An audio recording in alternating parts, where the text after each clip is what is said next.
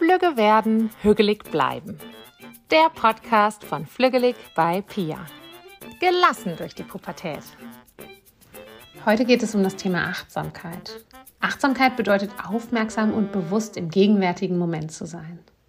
Während sich die Konzentration gezielt auf eine Stelle, ein Objekt oder eine Aufgabe richtet, geht es bei der Achtsamkeit darum, eine Art Weitwinkel zu erreichen und ohne zu bewerten, dein Umfeld wahrzunehmen.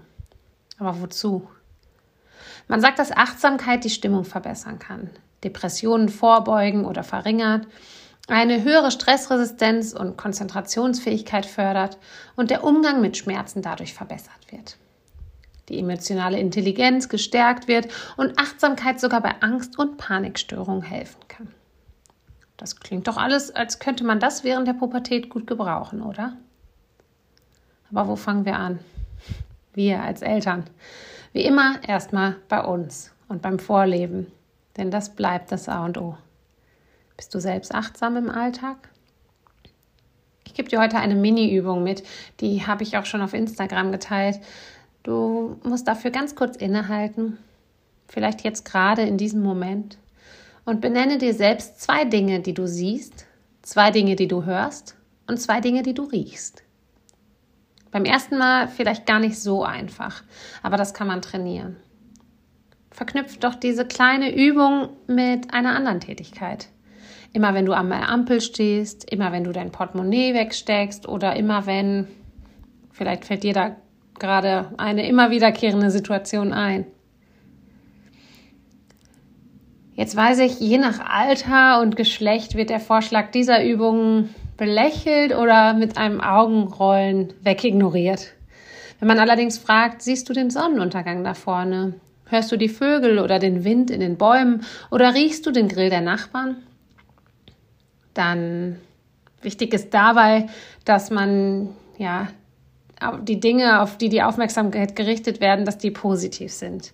Nicht hörst du den nervigen Kühlschrank oder riechst du den stinkigen Biomüll, sondern ähm, immer auf die positiven Dinge zu richten. Denn was passiert automatisch? Selbst wenn dein Kind stöhnt und mit den Augen rollt, wird es kurz innehalten und hinhören, hinsehen oder hinriechen. Was du selbst gerade wahrgenommen hast, möchte das Kind auch wahrnehmen. Und das schult ganz unterbewusst die Achtsamkeit bei deinem Kind. Achtsamkeit bedeutet außerdem gut zu seinem Körper zu sein, ihm die Nährstoffe zu geben, die er braucht. Da übe ich selber noch ein bisschen dran. Und ihm die Pausen zu geben, die er haben möchte. Und das ruhig auch bewusst kommunizieren. Lebst du oder ihr eurem Kind eine gute Pausenkultur vor? Zugegeben. Meditation, Achtsamkeit und so fand ich zu Beginn auch ein bisschen, ja, wuhu. Aber ich habe mit mehreren auch erfolgreichen Leuten gesprochen und ganz oft kam ganz selbstverständlich, natürlich meditiere ich. Und dann hat es mich doch irgendwie interessiert. Oft sehe ich, dass die Wochenpläne der Kinder bis oben hindurch optimiert sind.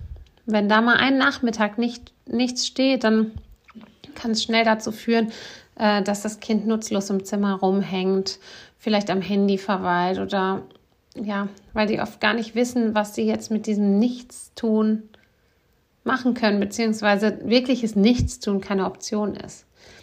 Dabei würde genau das dem Körper richtig gut tun. Und deshalb die Frage, tust du manchmal bewusst gar nichts? Sind eure Familientage auch so durchgetaktet? Ist da auch Platz zum Seele baumeln lassen? Einfach mal so sein? Auch hier wieder, fang du bei dir an. Lebe eine gesunde Terminkultur und erlaube auch deinen Kindern dadurch eine gesunde Pausenkultur. Sich selbst zu ermöglichen, dir zu ermöglichen, euch zu ermöglichen. Ich weiß, dass es richtig schwer sein kann, seinem ja, Teenager die Praxis der Achtsamkeit näher zu bringen. Es ist auch schwierig, es Erwachsenen näher zu bringen, um ganz ehrlich zu sein. Am besten ist, wenn man da die anderen mitnimmt. Gerade bei Teenagern kann man auch einen Rieseneffekt sehen in der Fähigkeit, mehr im Innen fokussiert zu sein, ähm, sich nicht mehr zu sehr auf die Welt um sich herum zu konzentrieren. Und gerade im Jugendalter, wo die Welt sich um einen herum so schnell verändert, ist das wirklich eine gute Eigenschaft, bei sich zu bleiben. Ein weiterer großer Punkt der Achtsamkeit ist die Dankbarkeit, aber dazu werde ich noch mal eine ganz eigene Folge machen. Dafür möchte ich heute aber noch mal auf die positiven Gedanken kommen. Es grasiert immer wieder der Begriff Toxic Positivity, also die ja, giftige, äh, das giftige Positivdenken und das kann passieren. Man muss sich ab und zu auch mal die Zeit geben, etwas richtig doof zu finden. Aber dann wieder den Rückweg zu finden und zu sagen, okay, das war jetzt richtig doof. Ich habe in, ich meine, es war das Buch Tiny Habits mh, mm, mal gelesen. Und der lässt sich fünf Minuten Zeit. Und da darf man weinen und schreien und hauen und um sich selbst hauen natürlich. Ähm, und da darf man sich richtig aufregen. Und dann ist aber auch gut. Nach fünf Minuten einmal Luft ablassen, ist wieder gut und dann zu gucken, okay, und wie kommen wir da jetzt wieder raus? Aus diesem, aus diesem doofen Schlamassel. Wichtig bei diesem ganzen Positivdenken ist zu verstehen, dass deine Gedanken deine Realität erschaffen. Wir kreieren uns die Wirklichkeit, die wir haben wollen, durch unsere Gedanken. Und haben wollen heißt hier das, was wir denken. Das muss nicht immer das sein, was wir wollen oder was wir eigentlich glauben, was wir wollen. Wenn wir es also schaffen, unsere negativen Gedanken zu erkennen, neutral die Informationen daraus zu ziehen und dann wieder ziehen zu lassen, haben wir Platz für positive Gedanken. Ich habe in letzter Zeit häufig mit Schülerinnen über und Schülern über Affirmationen oder Glaubenssätze gesprochen. Und wenn ich gefragt habe, ob sie ähm, Glaubenssätze kennen, dann war es, oder Affirmationen, dann war es meistens so ein abfälliges Ja, da sagt man irgendwie, das Leben ist schön und dann ist das Leben schön oder so ähnlich. Und ja, irgendwie werden uns Glaubenssätze auch so verkauft. Und meistens kennen wir die genau aus diesem Bereich, also dass sie was Tolles machen, ja, dass Leute dann total erfolgreich waren oder so, wenn sie nur Glaubenssätze oder Affirmationen richtig eingesetzt haben. Wenn ich dann aber den Jugendlichen geschildert habe, was die Glaubenssätze sind, die ich in, aus ihrem Mund die ganze Zeit höre. Sowas wie, ich bin komisch, deshalb möchte niemand etwas mit mir zu tun haben oder ich werde in der Schule keinen Erfolg haben, weil ich zu dumm für Mathe bin.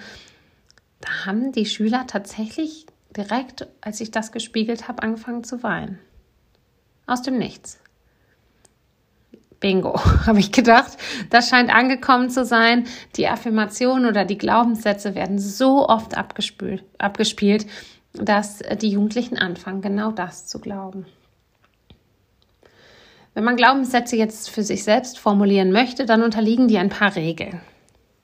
Man muss sie langsam bauen und dann, wenn sie fertig sind, kann man sie anfangen zu wiederholen. Zum Beispiel kommen Affirmationen ohne Verneinung aus. Man formuliert immer positiv. Das, was man haben möchte, das, was man erreichen möchte, so wie man sein mag. Glaubenssätze richten sich an die Gegenwart, also sie beschreiben einen Zustand, der schon eingetroffen ist und to the point, ohne Umschweife, ohne langes Drumherum gerede. Ich gehe gern zur Schule und meine Freunde feiern mich für das, was ich bin, als Beispiel. Das so viel zum positiven Denken. Da kann ich viel zu erzählen, aber ich glaube, das beschreibt so ein bisschen das, ähm, was mit positiven Gedanken gemeint ist. Es gibt dann natürlich auch Jugendliche oder Kinder, ja, vielleicht vor der Pubertät oder einfach die sehr interessiert daran sind.